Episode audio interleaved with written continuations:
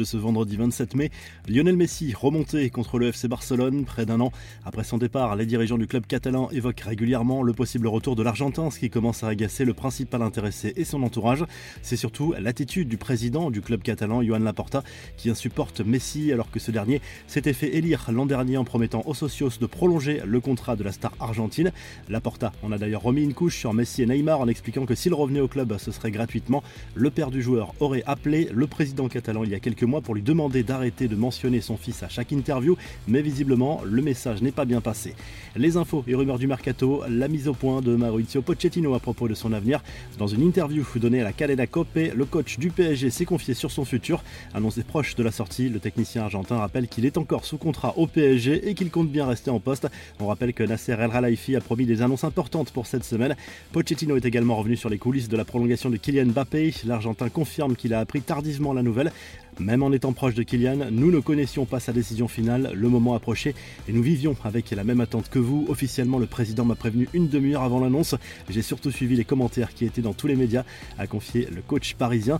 La belle saison de Christopher Nkunku, élu meilleur joueur de Bundesliga, n'a pas échappé au grand club européen. Manchester United préparait une offre pour Leipzig et l'international français. Pour l'instant, le club allemand n'est pas vendeur. Le stop de l'AC Milan au Real Madrid dans le dossier Raphaël Leao, le directeur sportif milanais, Paolo Maldini a calmé le jeu autour du buteur portugais courtisé par plusieurs grands clubs européens, dont le club merengue qui cherche à faire oublier l'échec du dossier Mbappé. Les Rossoneri assurent que l'ancien Lillois n'est pas à vendre.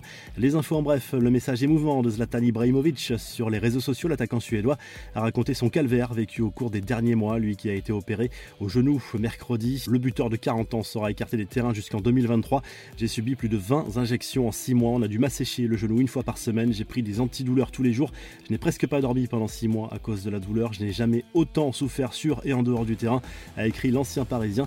Le message de Sadio Mané avant la finale de la Ligue des Champions, l'attaquant de Liverpool est notamment revenu sur son rêve de remporter le Ballon d'Or. L'attaquant sénégalais regrette toutefois que les joueurs africains soient négligés et que la Coupe d'Afrique des Nations pèse peu dans les votes.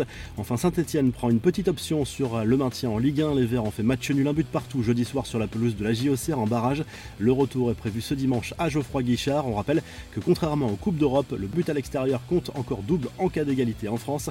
La revue de presse, le journal l'équipe consacre sa une à Karim Benzema avec ce titre. L'affranchi, l'attaquant du Real Madrid, souvent boudé par le public français, est aujourd'hui adulé et respecté grâce à ses exploits sur les terrains. Samedi soir, il jouera une nouvelle finale de Ligue des Champions avec le Real Madrid contre Liverpool au Stade de France.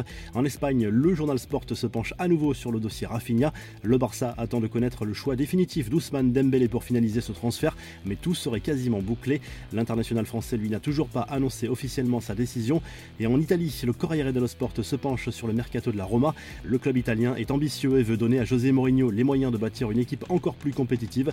Le coach portugais rêve de convaincre Paolo Dybala. Le français Maxime Lopez est également très apprécié par Mourinho. Si le journal du foot vous a plu, n'hésitez pas à liker, à vous abonner pour nous retrouver très vite pour un nouveau journal du foot.